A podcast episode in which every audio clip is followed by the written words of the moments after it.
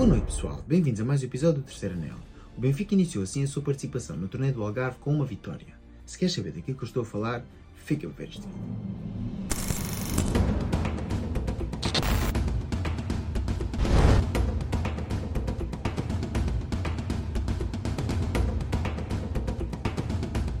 Pois é, pessoal, a equipa do Benfica entrou esta noite assim em campo para disputar a sua primeira partida no torneio do Algarve 2023 e fez-o assim diante do Al Nassr. Nassr de Cristiano Ronaldo, Mateu Brozovic e ainda da Santa Lisca. A equipa das Arábias, que é assim orientada pelo português Luís Castro, acabou por perder com o Benfica por 1 a 4 e assim sendo, essa partida disputou-se no estádio do Algarve, diante de mais de 20 mil adeptos que estavam sim a torcer pela equipa da Luz. A equipa do Benfica, orientada assim por Roger Schmidt, entrou em campo já no seu tradicional 4-2-3-1 e, na minha opinião, à falta de um ou dois elementos, este será o 11 de gala da equipa do Benfica, constituído assim por Odi na baliza, com Alexander Bá defesa direita e Jurasek defesa esquerda, com a dupla de centrais constituída por António Silva e Morato. No meio campo, alinhou assim João Neves e ainda Coxu no duplo pivô defensivo, e na linha de três médios ofensivos, por primeira vez jogou assim com três médios ofensivos puros, sendo eles David Neres, Rafa Silva e ainda Ángel Di Maria, sendo que a ponta do ataque foi entregue assim uma vez mais a Gonçalo Ramos. Ora, na minha opinião, a equipa do Benfica nem sequer iniciou bem a partida, fazendo assim um futebol algo atabalhoado nos minutos iniciais, acabou mesmo por perder algumas bolas fáceis, sendo que a mesma nem sequer controlava assim a posse de bola. No entanto, gradualmente a equipa de Roger Schmidt foi-se assentando no terreno de jogo e empurrando assim o Alnessa para a sua baliza, e foi sem grande surpresa que ao minuto 23 a equipa do Benfica chegaria assim ao gol. Numa jogada iniciada por Di Maria, o mesmo faz assim uma abertura na direita para Gonçalo Ramos. O mesmo faz assim um passo atrasado para o haste argentino, que com um bom drible tirou a defesa da frente e com um toque subtil faz a bola sobrevoar o guarda-redes da equipa saudita. Estava feito 1 a 0 no Algarve. E à passagem do minuto 30, boa jogada de Di Maria pelo centro desmarcava assim Gonçalo Ramos, que com um toque subtil fazia a bola embater no poste e depois entrar na baliza saudita. Com recurso ao VAR, o árbitro acabava por assinalar o 2 a 0 na partida. E com 7 minutos envolvidos, novo gol do Benfica. Uma boa assistência de Bá para o centro, Gonçalo Ramos recebe assim a bola e de primeira com um remate forte e colocado, acaba assim por bizar na partida. E quando todos já pensavam assim no intervalo, foi a vez do Analcer marcar o gol. Alganama, aproveitando assim o erro defensivo do Benfica e muito espaço na zona central, com uma boa condução e o remate ajustado, reduzia assim a diferença no marcador. Ora, a equipa do Benfica, que na minha opinião nem sequer tinha entrado bem na partida, acabou mesmo por fazer uma primeira parte bem conseguida, sendo a equipa responsável pela maior parte das ocasiões de gol. E se é um facto que a equipa do Al Nasser teve algumas situações de perigo junto da baliza de Odisseias, também é um facto que a equipa do Benfica foi para o intervalo com uma diferença de 1 a 3 e que poderia claramente ter ido para o intervalo com uma diferença bastante superior. No entanto, os avançados do Benfica uma vez mais mostraram-se bastante perdulários. Assim sendo, Roger Schmidt, com o virar do intervalo, acabou por fazer várias substituições. Como já tem sido habitual nesta pré-época, entrou na segunda parte com uma equipa totalmente nova. Ora, e nesta segunda parte, nesta segunda parte iniciaram assim Samuel Soares, João Vitor, Lucas Veríssimo, Tomás Araújo, Ristic, Florentino, Chiquinho, João Mário, Childrup, Arstens e ainda Peter Musa. Ora, e após várias situações desperdiçadas, o Benfica voltaria a marcar. À passagem do minuto 67, Arsenal faz assim uma abertura na esquerda e Ristic com um remate forte à baliza obrigava o guarda-redes saudita a uma defesa de recurso. E Sheldrup, numa posição privilegiada, acabava assim por encostar para a baliza, fazendo o 4 a 1 final no marcador. Ora, esta é a parte do vídeo onde normalmente dou assim as minhas menções honrosas. Mas tal e qual como já o tenho feito esta pré-época, vou começar então pela exibição do Benfica que menos me agradou. E na minha opinião, nesta partida só houve um jogador que na minha opinião rendeu a baixo nível, e foi infelizmente António Silva. Quem me conhece sabe perfeitamente que eu sou um grande fã do defesa central encarnado.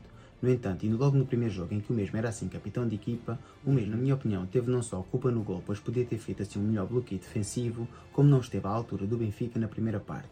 E assim sendo, acredito que António Silva tem bastante a melhorar, para poder voltar a chegar assim ao nível que nos habituou à época transata. Ora, e agora vamos então destacar os jogadores do Benfica que, na minha opinião, tiveram assim uma melhor prestação, embora houvesse outros jogadores também gostei bastante de ver jogar, como foi o caso de Childrup na segunda parte ou ainda de Coxu na primeira. No entanto, os dois jogadores tenho assim a destacar, em primeiro lugar vou destacar uma vez mais Angel Di Maria. O jogador argentino voltou a estar em grande nível. Com uma assistência e um gol de belo efeito, o jogador argentino voltou a mostrar uma vez mais que é o jogador em melhor forma do Benfica nesta pré-época, pelo menos até o momento. E só esperamos todos que o mesmo continue a manter assim este nível exibicional, pois se isto mesmo acontecer, dificilmente o mesmo sairá do gonço, pois é, na minha opinião, neste momento, o melhor jogador do Benfica.